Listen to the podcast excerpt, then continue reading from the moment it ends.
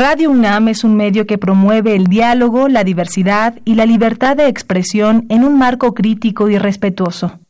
Los comentarios expresados a lo largo de su programación reflejan la opinión de quien los emite, mas no de la radiodifusora. Esto es tiempo de análisis. Esto es tiempo de análisis. Una coproducción de Radio UNAM y la Facultad de Ciencias Políticas y Sociales. Tiempo de análisis. Política debate, cultura, sociedad, economía, periodismo, movimientos sociales. Opina, debate, discute, analiza. Tiempo de análisis. Un espacio donde con tu voz construyes el debate.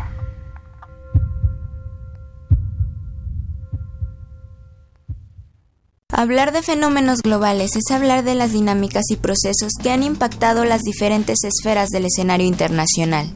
En la actualidad, en un mundo interconectado y convulso que corresponde a las transformaciones económicas, políticas y sociales, la disciplina de las relaciones internacionales ha tenido que ampliar su campo de estudio tomando en cuenta actores y temas emergentes que han modificado las dinámicas tradicionales y han permitido que temas como la paradiplomacia, los derechos humanos y los movimientos migratorios, entre otros, formen parte de las prioridades de la agenda internacional. Recientes eventos han afectado en gran medida la dinámica internacional, formando un complejo sistema de conexiones que requieren de nuevos enfoques, soluciones y análisis.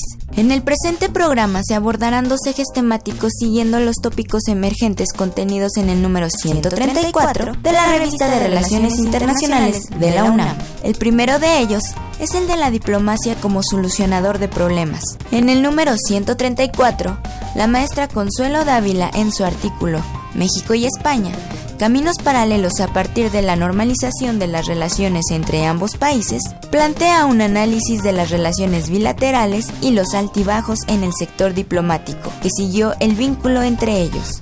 Asimismo, la diplomacia se ha ido modificando hasta encontrar nuevas formas de desarrollarla, entre ellas la paradiplomacia, tema poco estudiado, en el que la maestra Nayeli Rivera aterriza al sector del transporte en México con su nota. La paradiplomacia en la planificación del transporte sostenible en México. El segundo eje temático responde a la migración internacional y a las nuevas dinámicas creadas en torno a la misma.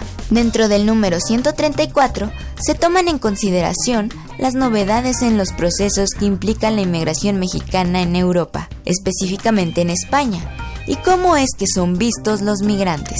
La maestra Itzel Cruz, a través de trabajo de campo, logra establecer una aproximación a nivel de la integración de los mexicanos en territorio español, presentando sus resultados en el artículo Análisis de la comunidad mexicana en España, en la coyuntura migratoria en la Unión Europea. Por otra parte, la doctora Reina Victoria Vega retoma en su artículo Las mujeres inmigrantes en Montreal y su inserción a través de la economía social en el caso Petit Monde.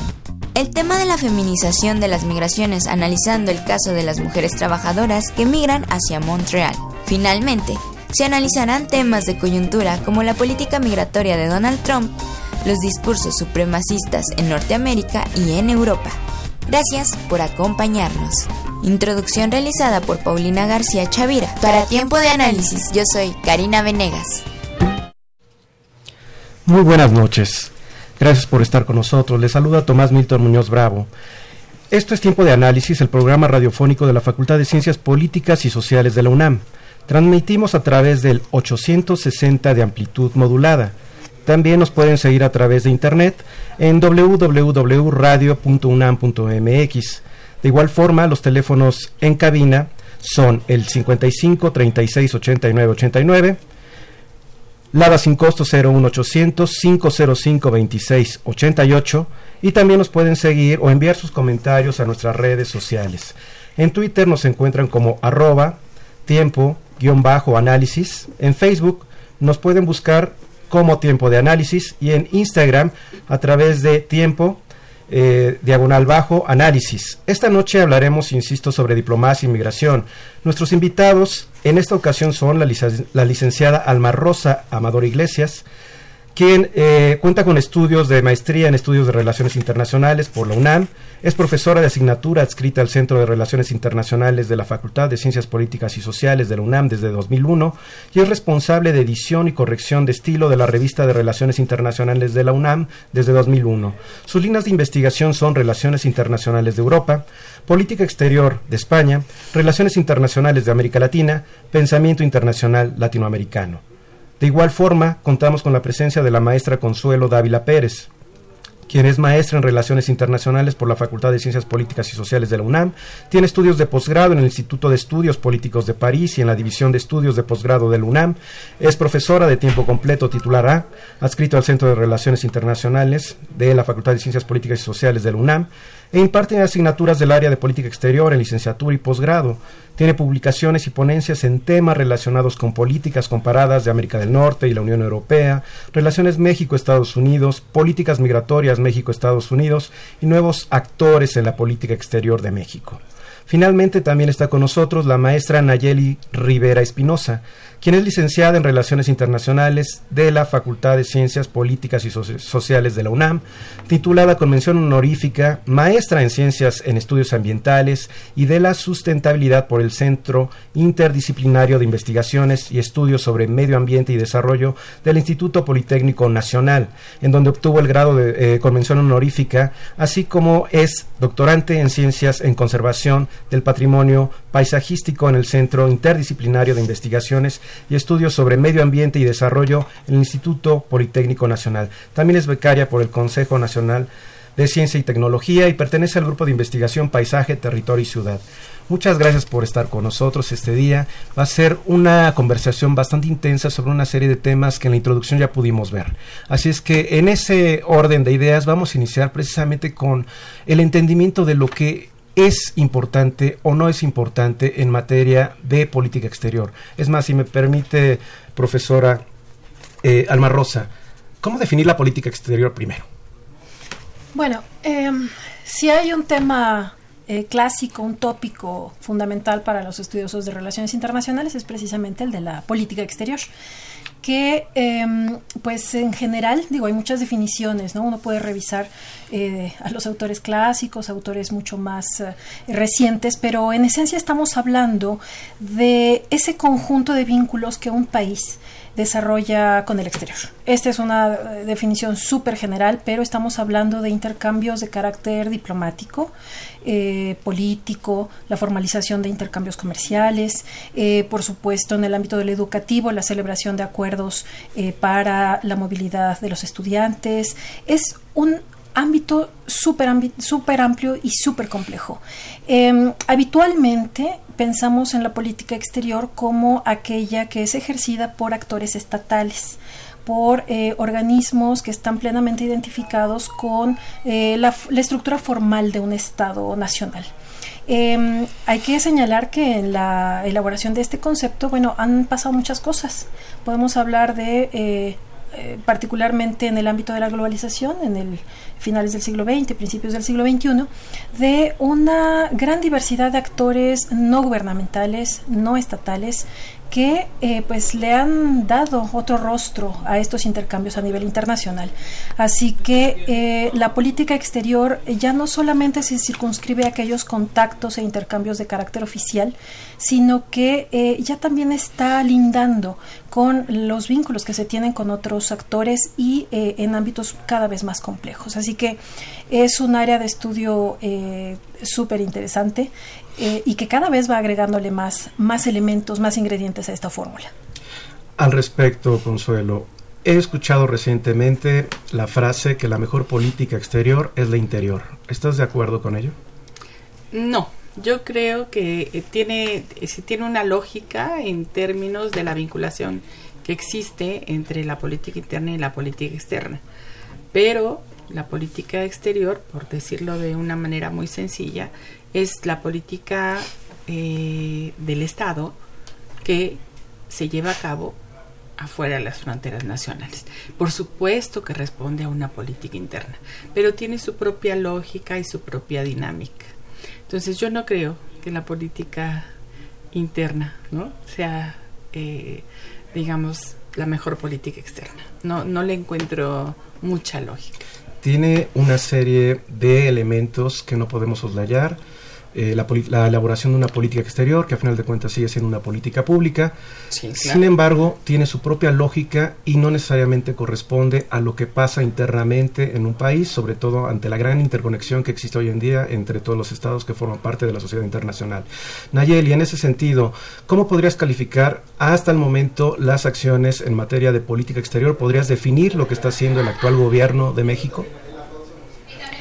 Pues mira, eh, en lo personal eh, aunado a lo que comentan la, maestra Consuelo, eh, si bien es cierto que la política exterior eh, no es o tiene que estar en relación con lo interno, porque al final de cuentas lo que se trata de hacer es de representar lo que un Estado-nación es tratar de cubrir con los requisitos, con las necesidades que se está presentando en una población. Al final de cuentas, pues eso es lo que se busca.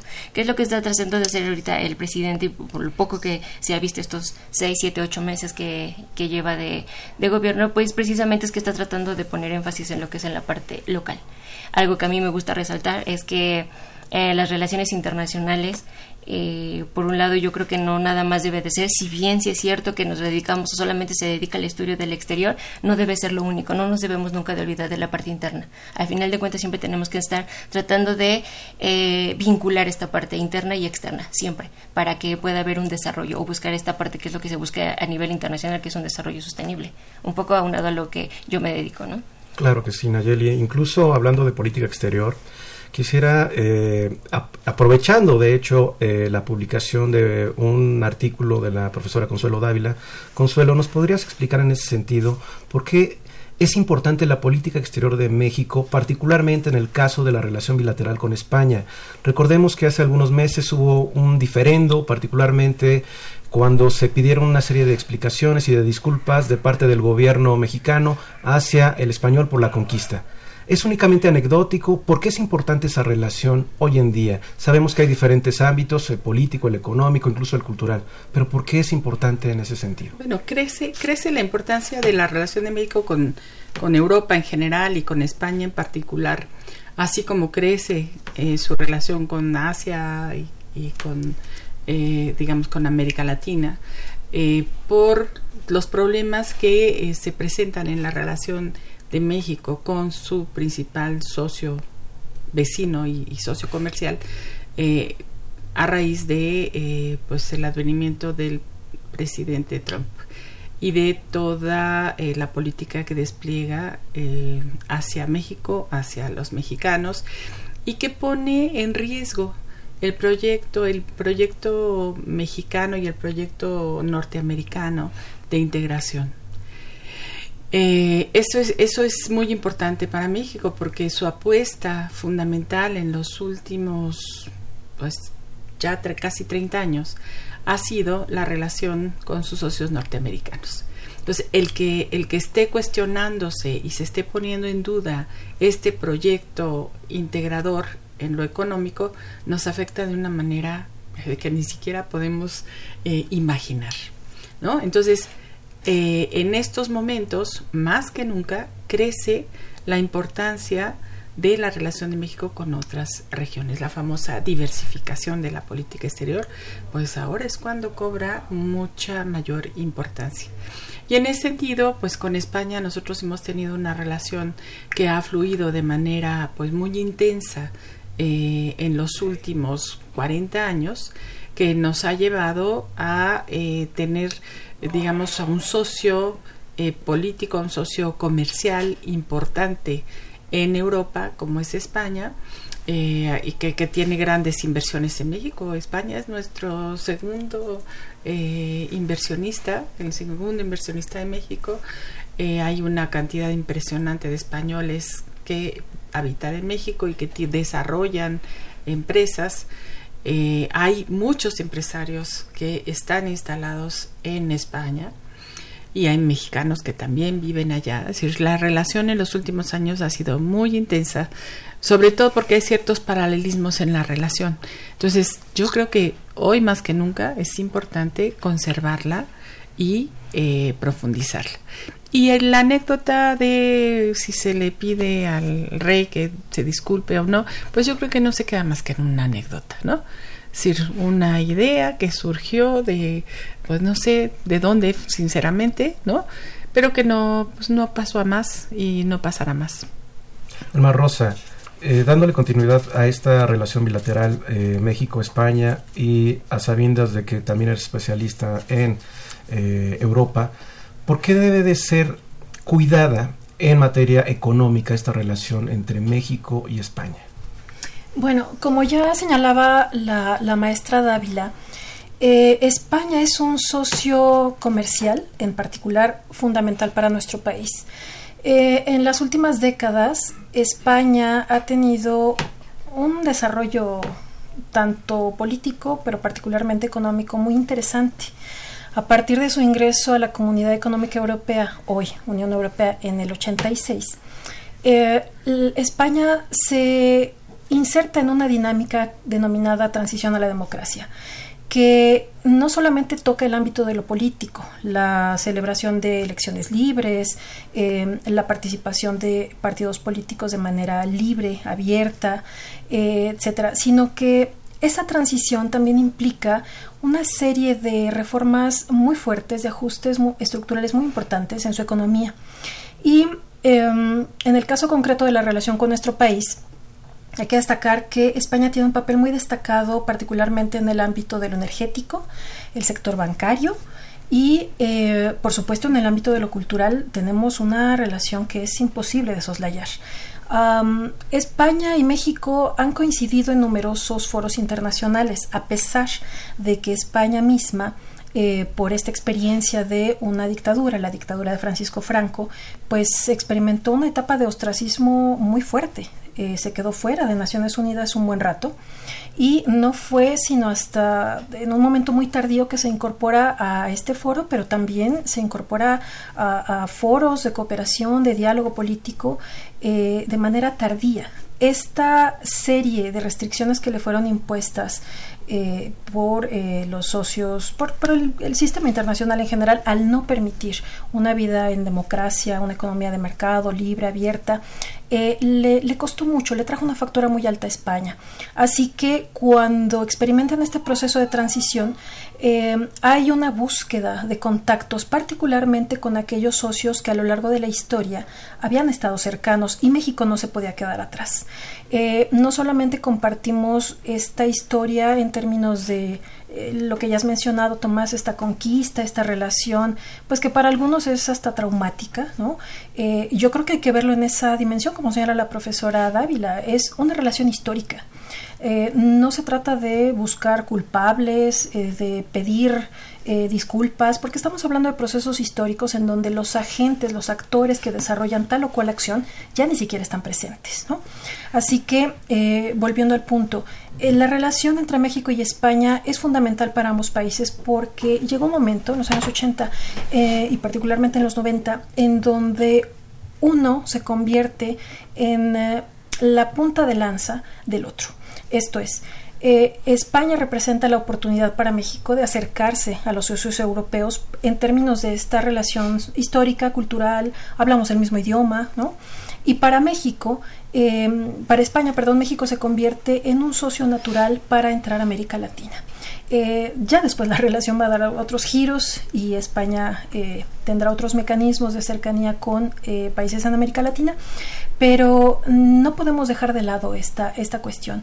Em, me parece que particularmente el trabajo que desarrolla la, la profesora Dávila da cuenta justo de estos vaivenes, de estos puntos relevantes en la relación entre dos países que eh, tienen mucho que contar, mucho que construir. No olvidemos, por ejemplo, la celebración de las cumbres iberoamericanas. La primera de ellas se realiza en nuestro país, en Guadalajara.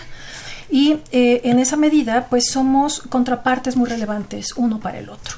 Creo que eh, en este momento en el cual no tenemos mucha claridad en torno a cuáles son los derroteros en política exterior, eh, creo que es importante cuidar aquello que ya teníamos, estas relaciones, estos contactos con socios que ciertamente nos permiten abrir el abanico de opciones para no estar exclusivamente volteando hacia Estados Unidos, que como ya se señaló en esta mesa, eh, bueno, está, eh, tiene una agenda bastante restrictiva, particularmente para los latinos y en específico para México. La diversificación de la política exterior, de la política incluso económica, siempre es importante para México, sobre todo en las condiciones que estamos viviendo hoy en día, con un Trump que es bastante combativo en contra de lo que es el libre mercado.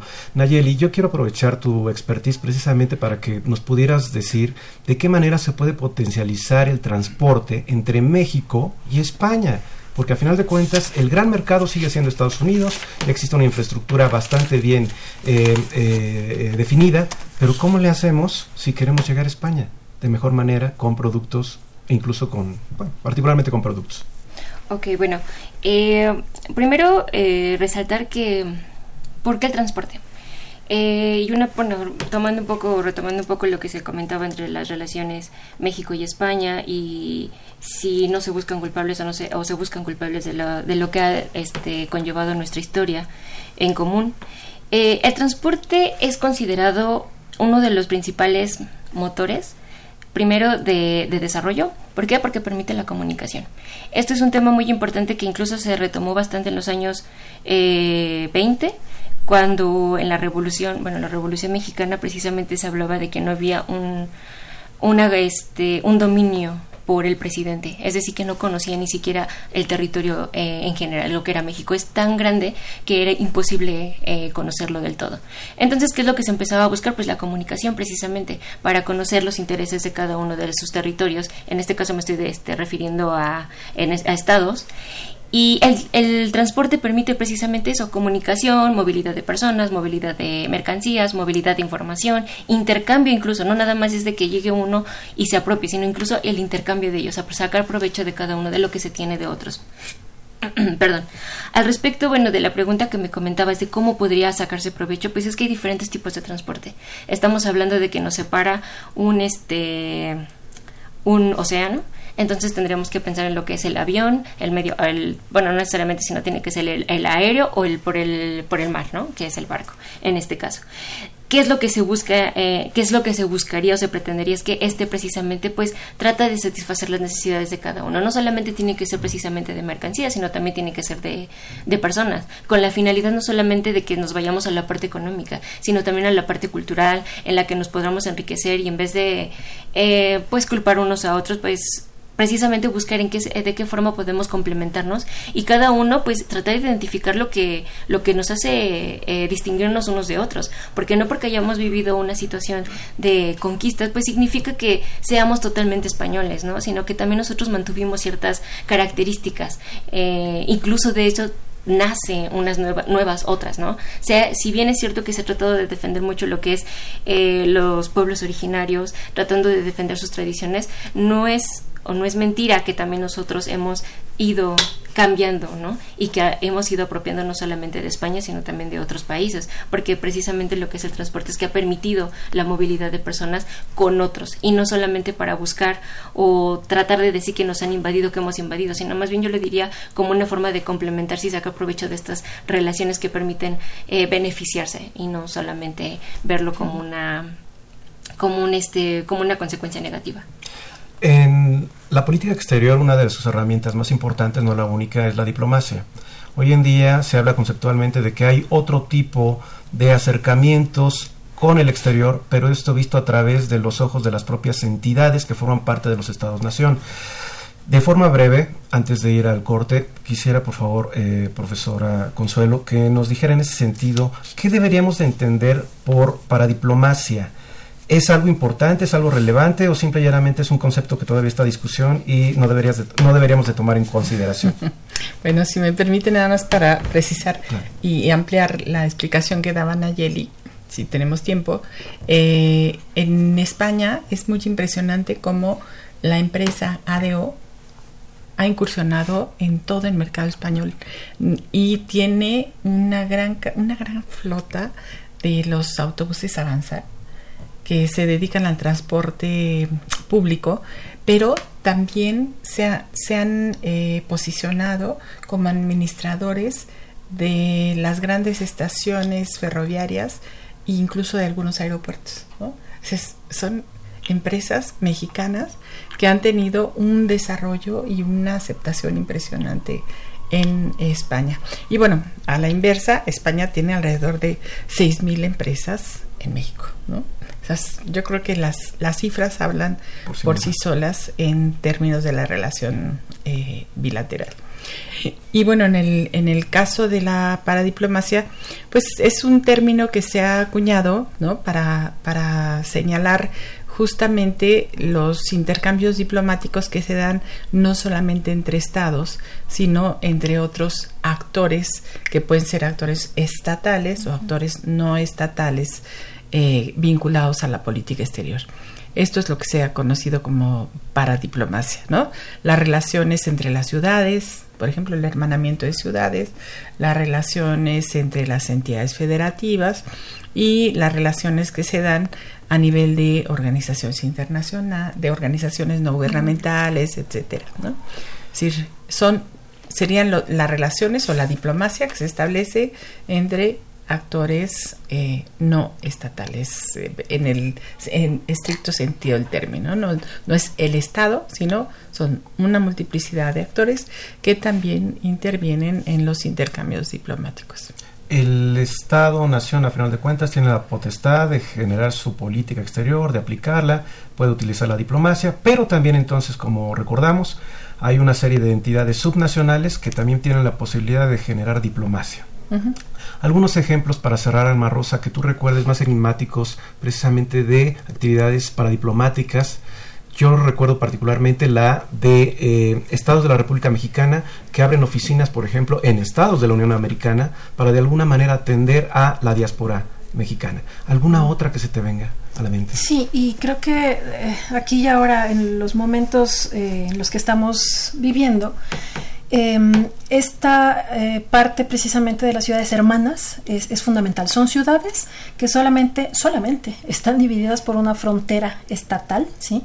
pero que desarrollan entre sí una serie de intercambios de manera cotidiana que son impresionantes. ¿no? Pensemos en eh, las, las, ciudades eh, mexicanas que comparten frontera con las estadounidenses, en donde, bueno, el, el, flujo, el intercambio, la movilidad de las personas que van a trabajar, que viven de un lado pero van a trabajar del otro lado, o que van a pasar alguna temporada eh, de vacaciones, que van de compras, que realizan alguna estancia académica, etcétera, etcétera. Ahí precisamente podemos ver uno de los ejemplos más, más claros en donde ciertamente la figura del Estado-Nación como tal en ocasiones em, resulta un tanto insuficiente para poder entender y dar cuenta de los intercambios sociales que se dan en el mundo actual. Eh, ese es un ejemplo muy claro. Eh, en los últimos 20 años yo podría citar como eh, relevante también en el ámbito de la paradiplomacia la actuación de organizaciones no gubernamentales, precisamente, que están trabajando, que empezaron trabajando particularmente en el ámbito por ejemplo, del acceso a la información, la transparencia, la rendición de cuentas. Em, son organizaciones no gubernamentales que tienen representación en uno o más países y que ah, no necesariamente están respondiendo a intereses del Estado en donde fueron creadas, sino que están pugnando más bien por introducir en la agenda ciertos eh, aspectos, ciertos ámbitos y promoviendo el intercambio y la participación de agentes que no necesariamente son eh, estatales. Entonces, esto nos brinda la posibilidad precisamente de enriquecer los intercambios y de tener posibilidades mayores de dar respuesta a los problemas que enfrentamos hoy día. ¿no? Eh, y bueno, en el caso de la relación México y España, pues también tenemos la presencia muy importante de eh, regiones, eh, por ejemplo, la primera en lo que estoy pensando es Barcelona, ¿no? que tiene una actividad, un dinamismo fundamental y una presencia en nuestro país, además de lo que tiene que ver con lo oficial, lo estatal, lo diplomático. Muchas gracias. Nayeli, al regresar vamos a hablar un poquito de la paradiplomacia en materia de, de, transporte, así como lo que está haciendo Barcelona hoy en día en materia de diplomacia. Gracias. Avalancha, La diplomacia podría parecer un concepto complicado pues involucra la correcta relación entre naciones y los acuerdos a los que llegan. La película del director Christian Dubai, llamada Un saco de canicas, del 2017, hace un recuento de los eventos de la Segunda Guerra Mundial en la Alemania nazi, siguiendo la historia de Joseph y su hermano, niños judíos que como su familia y otros judíos huían de este régimen para mantenerse a salvo, mintiendo sobre su religión. Durante la aventura llegan a ser capturados por los soldados, pero son ayudados por varios personajes, un médico quien asegura que no eran judíos mintiendo sobre la circuncisión, y por un sacerdote católico diciéndoles que era su deber como ser humano. En Francia, el joven vivía con una familia que, irónicamente, pensaban en los judíos como una peste y que estarían mejor aliados con los alemanes en lugar de los ingleses. Incluso se llegó a mostrar cómo la policía llegó a capturar y fusilar varios judíos sin darles un juicio. Al final, Joseph salva a esta familia de ser linchados por grupos antinazis, exclamando por fin la verdad. Ellos escondieron a un judío, que soy yo. Yo soy judío.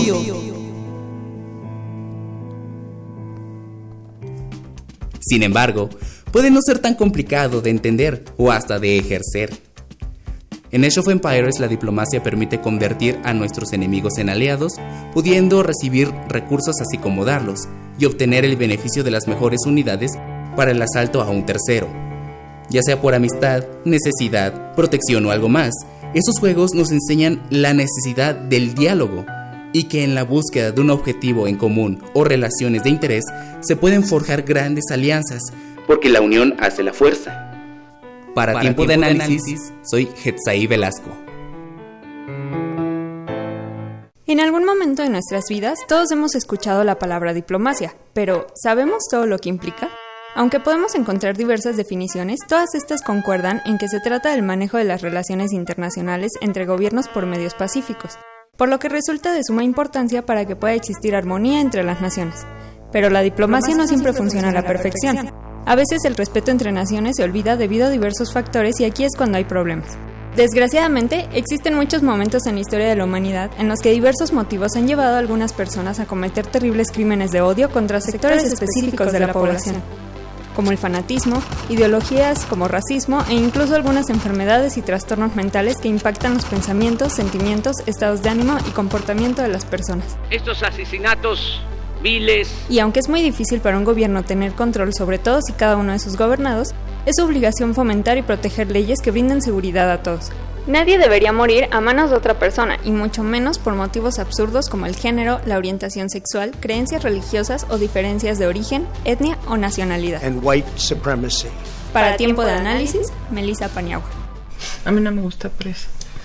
Estamos de regreso y terminamos con lo que es la concepción de la paradiplomacia en transporte. ¿Qué significa, Nayeli? ¿Nos podrías explicar? Claro que sí. Este, bueno, previo a esto me gustaría dar una introducción de por qué el transporte. Como les había comentado anteriormente, el transporte es pues más que un medio de de pues simplemente de movilizar personas, sino también es ah, hablar de movilidad de mercancías, movilidad de información, movilidad de conocimiento, etcétera. Esto es considerado como un un ente que permite el desarrollo. Es importante considerarlo a nivel internacional porque después de lo de cumbre de 1992, de cumbre de Río, eh, que hablaba principalmente sobre temas ambientales, se trató que el transporte es uno de los problemas que deben o que debemos enfocarnos porque es un problema para la atmósfera han habido confusiones al respecto de qué es el ambiente y normalmente se liga mucho a lo que es la naturaleza, que afecta la calidad del aire, contaminación principalmente, aunque el ambiente lleva a un término mucho mayor, mucho más amplio. Y el transporte precisamente pues tiene cabida en esta, en esta parte.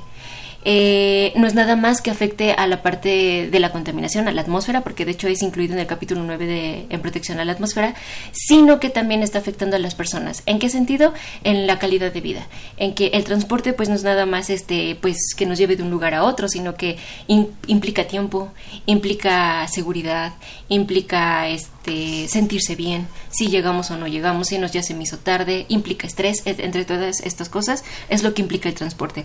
¿Por qué importante? Bueno, pues porque en el programa 21 precisamente se, se estipuló como uno de los ejes que debe de tomarse en cuenta en lo que implica precisamente lo que es el ambiente, que es todo esto que les estoy comentando.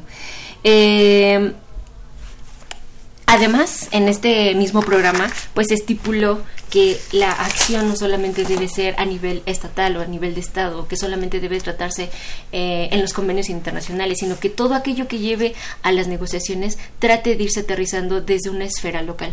Es decir, que los actores eh, subnacionales, como son los gobiernos este, estatales, pues también tengan participación precisamente en cómo llevar a cabo este transporte y que se pueda llevar o llegar a, hablar de un desarrollo sostenible. Esto quiere decir que debe haber acciones desde el, desde el interior para que pueda verse reflejado desde el exterior. Por eso es importante hablar sobre el transporte. Ahora bien, ¿por qué la paradiplomacia y por qué eh, yo lo saqué como un elemento esencial para que el transporte pueda llegar a ser planificado y este no solamente sea transporte, sino que sea el transporte sostenible. Pues bueno, esto tiene que ver con eh, lo que se le ha llamado sostenible, sustentable a lo largo del tiempo que ha habido. Muchos han bueno, hemos encontrado autores que se contradicen, que dicen que es uno, que es otro, que se complementan, que no son lo mismo, etcétera. Bueno, yo no quiero entrar en esta discusión, pero sí voy a estipular que sostenible es aquello que debe perdurar a lo largo del tiempo y que además debe de ser aquello que satisfaga las necesidades no solamente presentes, sino las de las generaciones futuras. Entonces, por ende, un transporte sostenible es aquel no solamente que satisface las necesidades de trasladar o de movilizar a personas o mercancías, sino que también lleve a una mejor calidad de vida. Esto es, que también no afecte incluso en la planificación y que no esté afectando en lo que habría otros otros sectores, por ejemplo, eh, voy a mencionar aquí uno que es otro de mis áreas en las que me estoy enfocando, que es el paisaje. El paisaje no solamente visto desde la forma en la que nosotros lo comprendemos comúnmente, que es una fotografía, una imagen bonita, sino aquello que también hace que vivamos nosotros los seres humanos en la interrelación con otras personas y que eso permite que hablemos de comunidades y de una sociedad. Entonces, bueno, la paradiplomacia es un concepto que se que sale por primera vez en los años 80 por, precisamente por autores canadienses. Y ellos definían que el concepto es, son las acciones que, bueno, perdón, la paradiplomacia, son las acciones que complementan y apoyan la política exterior, ya que el sufijo para significa paralelo, junto o asociado. Eh, a mí en lo particular me gusta esta definición porque precisamente está diciendo que va al lado de, no que está supliendo o que está tratando de ir en contra de, sino que va como un complemento de lo que es la diplomacia, que es aquella actividad que se lleva a cabo por los estados-nación. ¿Esto por qué? Pues como se ha mencionado a lo largo de nosotros somos una somos seres humanos, somos seres que estamos en constante cambio y debido a esto es que hemos presentado diversos eh, hechos, no quiero decirle problemas, sino son diversos hechos que se presentan en diferentes esferas, en lo cultural, en lo social, en lo político, en lo en lo ambiental ahora, ¿no? Que es lo que se menciona bastante. Entonces, la paradiplomacia precisamente precis pretende aterrizar esta parte desde un territorio específico. ¿Y por qué un territorio? Porque desde las teorías del desarrollo local y el desarrollo territorial, precisamente enfatiza en que el territorio permite a las personas actuar de una cierta forma. Esto es incluyendo la parte ambiental, la parte de la naturaleza. Lo que implica el territorio es que una sociedad va a actuar de una u de una u otra forma. Entonces, precisamente el transporte pues no va, no puede ser el mismo en todas las ciudades o el mismo en todos los países, porque si no estaría afectando precisamente a lo que no queremos, que es a la sociedad. Entonces, la paradiplomacia es lo que resalta, tratar de buscar las eh, especificidades de cada lugar y entonces poder buscar alternativas, no solamente en el interior, de, en este caso de la República, sino que podría ser en otros lugares y que se está haciendo en América Latina. Muchas gracias. Eh, precisamente hablando de transporte, es fundamental para entender la gran movilidad humana que existe hoy en día regular e irregular. Al respecto hemos de destacar que en el número 134 vienen varios eh, trabajos sobre migración internacional. En particular he de destacar dos que no tiene que ver con los temas tradicionales. El primero de ellos es las mujeres inmigrantes en Montreal y la manera en que se fueron insertando en la economía social a través de la participación de una organización no gubernamental. La autora es Reina Victoria Vega Vega. El segundo es un análisis de la migración mexicana en España en el contexto actual de las migraciones en Europa por parte de Itzel. Eh, Cruz, he de destacar en ese sentido que en España, como eh, Consuelo, tú lo sabes, el mexicano tiene ciertas percepciones. Es percibido de, eh, de manera diferente a como lo es percibido en Estados Unidos. ¿Qué destacarías tú particularmente de estos otros nuevos temas de la migración que tienen que ver más con integración, no necesariamente con discursos xenófobos? ¿Cómo se ve el mexicano desde tu perspectiva en España? Pues eh, el mexicano es bien, visto en general, ¿no? Y sobre todo a partir de algunas generaciones que participaron durante eh, la época del franquismo, los abuelos, digamos, de los jóvenes, ¿no? Ven muy bien a los mexicanos, por supuesto, porque México le dio asilo a muchos eh, españoles.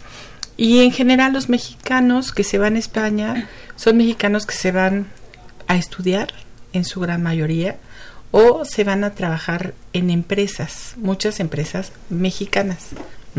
Y hay muchas familias binacionales. Hay un gran intercambio eh, entre mexicanos y españoles que tienen la doble nacionalidad. Entonces, eso hace que el mexicano no llegue a competir como, ¿no? a quitar espacios de trabajo como si llegan otros latinoamericanos que eh, pues arriban a, a España buscando trabajo eh, no sé, desde cuidando viejitos, este, trabajando en los súper, eh, cualquier tipo de trabajo, ¿no? En los bares, en los restaurantes. Los mexicanos no, en general no, ni somos tantos, ¿no? Somos alrededor de 50 mil en España y eh, hay, estamos como, como que en otra digamos en otra lógica de la migración. No somos los migrantes que vamos a buscar trabajo, es, sino que es una comunidad binacional, muchos estudiantes y otros que llegan pero con empresas mexicanas que llegan con inversión. Claro, es otro tipo de migración. Es otro, tipo, de, migración. Entonces es bien vista. Yo creo que la, la migración mexicana no es mucha y además es bien vista y bien recibida en España. Recordemos que alrededor de 10.5 millones de mexicanos se encuentran viviendo en Estados Unidos, en eh, Canadá alrededor de 100 mil, un poco más de 100 mil, y en España se convierte en el tercer lugar con mayor recepción de mexicanos, con más de 50 mil. Al respecto, Alma Rosa, ¿por qué nos ven diferente en Estados Unidos? Eh, bueno, um, la relación entre México y Estados Unidos tiene una naturaleza muy diferente a aquella que tenemos con España, por ejemplo. En su momento, eh, pues por supuesto que hacer las Américas, ¿no? Como decían los españoles, pues era una cosa fundamental. Eh, buscar posibilidades de desarrollo que en su país no, no encontraban, eh, le otorgaba a México un lugar pues privilegiado. España originalmente era un expulsor clásico de migrantes. Desde hace unos años se ha convertido en un receptor de migrantes. Y eso nos habla de un cambio en la naturaleza que ha demandado eh, una transformación no solamente de la percepción sobre el migrante, sino también de la generación de políticas públicas que vayan más o menos al ritmo de eh, lo que los tiempos internacionales están eh, solicitando. En el caso de Estados Unidos, bueno, hay una naturaleza que constantemente está lindando entre la tensión y la complementariedad. Eh, yo partiría de la idea de estos conflictos territoriales que tuvimos durante el siglo XIX, eh, que, bueno, incluso culminaron en una invasión, tal cual, de parte del ejército estadounidense, que, eh, pues, para muchas generaciones no se olvida. ¿No? A la fecha creo que todavía hay muchos sectores en nuestra sociedad que en la definición de la identidad del mexicano incluyen, por supuesto, el aspecto de ser antiestadounidense. O en el caso más extremo, bueno, usar la frase de eh, anti-yankee. Em, de 30 años para acá, en el marco de este Tratado de Libre Comercio de América del Norte, llamado originalmente así, em, a Estados Unidos trató de cambiársele este aspecto de enemigo, de un rival, de alguien de quien tener cuidar, que cuidarse, y gradualmente se le fue otorgando un énfasis más bien de carácter eh, comercial. somos socios, nos complementamos, nos necesitamos, eh, un poco recordando también algunos episodios que, no sé, particularmente durante Segunda Guerra Mundial, en el ámbito de lo laboral, eh, los mexicanos a partir del, acuerdo bracero, eh, pues llegaron a suplir esta fuerza de trabajo varonil que había tenido que salir para enrolarse en las filas del ejército de la Segunda Guerra Mundial. Em, yo creo que desde ahí ya tenemos una serie de factores que nos hacen ver la particularidad de la relación con Estados Unidos. Si a ello le agregamos esto que mencionabas, Tomás, de el perfil del mandatario que está ocupando la primera magistratura de Estados Unidos hoy día, creo que tenemos un caldo de cultivo para todo lo que estamos viendo. Hay un rechazo hacia lo que viene de fuera, particularmente de lo que es latino. Porque, y eso no lo digo yo, lo dijo Trump en su momento, México manda a lo peor de su sociedad. ¿Sí? Gente que no va con la intención de trabajar, sino más bien de saquear, de aprovecharse de las oportunidades que el sueño americano ha brindado. Y creo que eso ya entraña una diferencia fundamental. Si a partir de estos discursos de un presidente eh, se están mandando estos mensajes, se está definiendo la percepción sobre un grupo social que además es muy diverso. A México no solamente van ya jornaleros como en los años 40 o 50, eh, ya hay un intercambio de estudiantes, de especialistas en finanzas, de profesores de idiomas, que es fundamental. El, el mexicano que emigra a Estados Unidos ya no lo hace nada más para piscar fresa o manzana. Eh, creo que esta es una parte fundamental en esa en ese cambio de percepción hacia los mexicanos que desafortunadamente en los últimos meses y concretamente el fin de semana pasado pues tuvo una manifestación de violencia muy clara. Em, se explica precisamente en este ámbito que no solamente se circunscribe a Estados Unidos, sino que está permeando, creo yo, el mundo entero. En Europa también estamos visualizando estos gobiernos muy conservadores que están rechazando todo lo que venga de afuera, porque es una amenaza, porque nos van a quitar los puestos de empleo, como ya lo señalaba la maestra Dávila, que atentan contra nuestra integridad cultural y que no se asimilan, que en lugar de enriquecer, restan. Em, creo que en ese ámbito entonces es que visualizamos una relación México-Estados Unidos que es igual de compleja que antes en ámbito comercial, pero que en el ámbito de lo cultural, de lo social y por supuesto que de lo político está alcanzando niveles de tensión muy fuertes. Em, insisto, el fin de semana pasado tuvimos un incidente, un par de incidentes, particularmente uno que a los mexicanos eh, dañó de manera muy evidente. Y creo que esto lo único que viene a hacer es comprobar que las palabras muchas veces hacen eco y se desarrollan, se concretan en acciones. Y esto es lo peligroso, es, es darle valor a la palabra y sobre todo cuando las palabras, los discursos, los mensajes son emitidas por figuras que tienen injerencia y poder. Nayeli, ¿no te parece eh, inusual que el actual presidente de Estados Unidos esté combinando lo que es el comercio contaminándolo a su vez con lo que es la migración y poniendo a México en jaque, incluso eh, imponiéndole una serie de eh, eh, componendas que tiene que realizar México en materia de migración, básicamente contener la migración centroamericana. ¿No se te hace raro esta contaminación entre comercio y migración? Sí, precisamente lo que me gustaría volver a resaltar lo que comentaban anteriormente es que ha habido o se ha mantenido esta confusión de por qué ha habido migrantes eh, mexicanos, latinos hacia Estados Unidos. Si bien empezó precisamente porque se necesitaban en los años 40, esto continuó porque se pensaba que estaban mejorando su calidad de vida. No obstante, como se comentaba ahorita, es que ya no es lo mismo, la misma situación.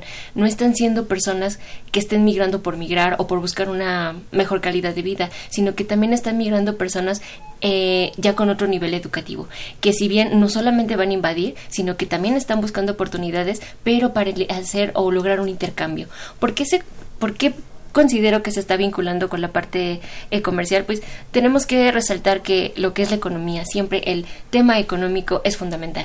Nadie se mueve o nadie mueve una pieza si no está la parte económica. Y la parte económica es la que está llevando o está este o la que liderea las otras este otras esferas. ¿por qué? porque siempre Estados Unidos siempre ha buscado y desde su historia es que es un país que busca el dominio territorial el dominio de todos. Entonces él está bueno considero que lo que está haciendo el presidente Trump es una estrategia simplemente para poder eh, eh, escabullirse en algunos de sus temas en lo que él está buscando precisamente que es la parte económica económica, eh, pues aprovechando la situación social que se está viviendo actualmente lo que son los migrantes latinos precisamente.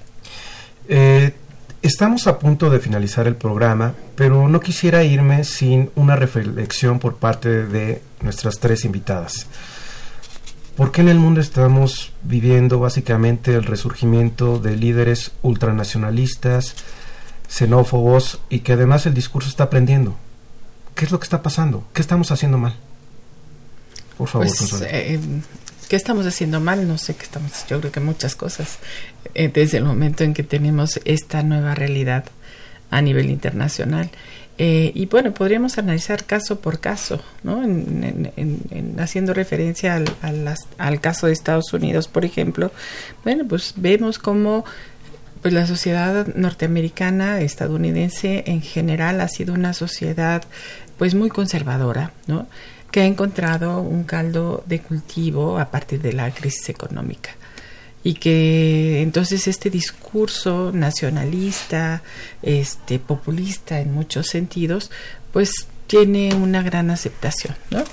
Eh, es decir, no a la globalización, mejor eh, cerremos las puertas y desarrollémonos como si pudiera ser, como si en realidad eso pudiera ser en estos momentos. Es, es un discurso pues que jala votos, ya vimos que sí, ¿no? Hace que la gente vote por, por quien desarrolle este discurso y además eh, un discurso que se traslada al, al plano eh, de la sociedad, en concreto hacia los migrantes, pues porque también ha sido un tema, es un tema que eh, cobra relevancia siempre que hay una crisis, ¿no? Siempre que hay una recesión. Y entonces, bueno, se vinculan los dos. Por un lado, hay un discurso nacionalista en términos de lo económico y un discurso de odio hacia los migrantes, ¿no? Que supuestamente vienen a quitarnos el trabajo y a quitarnos la tranquilidad y la seguridad, ¿no? Y es con el objetivo de eh, obtener votos. Y bueno, desgraciadamente ahorita estamos viendo cómo en un periodo electoral nuevamente el presidente de Estados Unidos vuelve a retomar este discurso con la intención de lograr su reelección. Entonces, eh, esto, bueno, podemos analizarlo caso por caso y podemos encontrar a lo mejor cosas similares. Es en Europa los regímenes eh, eh, de derecha, de ultraderecha, no hubieran tenido el éxito que han tenido si no se hubiera dado la recesión a partir del 2008. ¿no? Si desgraciadamente hemos visto cómo estas sociedades se van inclinando hacia la derecha y tienen como temas fundamentales esto, el proteccionismo en lo económico y un discurso de odio hacia lo que no es nacional, ¿no? hacia lo externo. Y la cara más visible pues son los migrantes. desafortunadamente. sin duda. Nayeli, quiero aprovechar eh, precisamente esta situación para que eh, dos minutos nos pudieras señalar cómo es, eh, cómo lo ves tú, cómo ves particularmente los discursos de odio, por qué prenden tan fácil, por qué atraen tanto al electorado. es una, una, pregunta complicada. no podría alcanzar a decir tal vez en este momento cuál sería la razón que motivara a que haya tanto odio. Eh, si bien es cierto, como lo comentaban anteriormente, es que el discurso, la palabra, está motivando a la gente. Estamos hablando de cosas intangibles y que están llegando a la gente. Eso es lo que nos debería de preocupar. Es decir, que aquellas cosas que ahora, bueno, que se le llaman materiales, ya no, están, son, ya no son tan importantes. Entonces tendríamos que llegar o pensar más en aquello que está pensando la gente, sintiendo la gente y por qué o desde dónde están llegando para que ese sentimiento pudiera llevarse de esta manera. La verdad es que yo no podría explicar una razón, no tendría razones tangibles para que una persona pudiera agredir a otra. En algún momento se ha dicho que eh, las sociedades posmodernas o hipermodernas en las que estamos, lo que necesitamos es creer, pero no necesariamente en la verdad, sino en lo que nosotros deseamos creer, sea falso o sea verdadero. Alma Rosa, en ese sentido, con el trabajo que realizas, incluso también en la revista, cómo entender que hay alguna una serie de líderes que están utilizando, líderes políticos que están utilizando las noticias falsas precisamente para acrecentar el odio. Sí, eh, yo parto de la idea de que en la historia hay ciclos. Lo que estamos viviendo hoy en términos de ascenso de gobiernos muy conservadores no es algo nuevo, desafortunadamente. Eh, ya pasó, ¿no? Ya ha sucedido en episodios anteriores y podríamos perfectamente mencionar estos años previos al inicio de la Segunda Guerra Mundial. Estos partidos nazis, eh, fascistas incluso, en donde eh, pues visualizamos una búsqueda de culpables de muchos de los problemas, particularmente económicos, que ciertas economías, la alemana por ejemplo, estaba atravesando. Creo que en el desarrollo del ser humano hay un proceso eh, inherente a la identidad, a la construcción de la identidad, que es la diferenciación respecto al otro. La relación con el otro o con los otros también va configurando gradualmente nuestra identidad. Y creo que en, en la historia de la humanidad, buscar y encontrar o inventarse, hacer creer que fuera está la respuesta a los males que una sociedad está experimentando, es una de las fórmulas que más éxito han tenido a lo largo de, la historia. Eh, las polis griegas, eh, autónomas, independientes, eh, se unían frente al avance de enemigos externos, por ejemplo, los persas. Y después, pasada la guerra, volvían a sus actividades y a sus diferencias, porque no todo era miel sobre hojuelas, ¿no? Así que creo que hoy día estamos viendo no solamente esta manifestación de ciclos con el ascenso de estos gobiernos de, derecha. Creo que también estamos en una coyuntura muy particular que incluye una crisis ambiental muy fuerte. Creímos excesivamente, confiamos demasiado en el dominio del hombre sobre la naturaleza. Esto ya también la Escuela de Frankfurt, la teoría crítica ya lo había hecho ver. La modernidad se excedió y en todo caso, más allá de resolver, de atender las necesidades y desarrollar las potencialidades de los seres humanos, lo que hizo fue más bien someter al hombre por el hombre. Creo que una vez más estamos asistiendo a un escenario como este, con el agravante de que recursos naturales, están siendo totalmente devastados. Y creo que ahí sí, eh, respondiendo un poco, aventurándome a responder la pregunta que hiciste, Tomás, ¿qué estamos haciendo mal? Bueno, creo que confiamos demasiado en nuestra capacidad de transformación, que no se detuvo ahí, sino que llegó a una capacidad de expoliación tremenda que está comprometiendo seriamente el futuro de las generaciones posteriores, haciendo referencia precisamente a este desarrollo sostenible que hoy día no sé cómo lo vamos a seguir sosteniendo, ¿no? Entonces, es un escenario en donde tenemos muchos ingredientes si a ello le agregamos la crisis de valores, en donde la democracia es llevada al extremo de, bueno, lo que digan las mayorías así en bruto, sin preocuparnos y recordar que la democracia también incluye el interés general, bueno, entonces estamos entendiendo mal las cosas, ¿no? Alma Rosa, Nayeli, Consuelo, muchas gracias por su participación. Sería imposible hacer este eh, programa y la propia revista sin la participación de autores e investigadores como ustedes. Antes de despedirnos, me permito señalar que la propia revista de Relaciones Internacionales la pueden encontrar en Internet, disponible de forma gratuita. Me permito pasar con los créditos. Estuvo en operación de cabina Humberto Sánchez Castrejón y en continuidad Tania Nicanor. Este programa es producido por la Coordinación de Extensión Universitaria de la Facultad de Ciencias Políticas y Sociales, dirigida por Sergio Varela, productor Oscar González. Asistente de producción, Jessica Martínez. Servicio social, Karina Venegas y Salvia Castro. Se despide de ustedes, Tomás Milton Muñoz Bravo. Muy buenas noches. Esto fue Tiempo de Análisis. Una coproducción de Radio UNAM y la Facultad de Ciencias Políticas y Sociales. Tiempo de Análisis. Política. Debate. Cultura. Sociedad. Economía Periodismo. Movimientos sociales. Opina. Debate. Discute. Analiza. Tiempo de análisis. Un espacio donde con tu voz construyes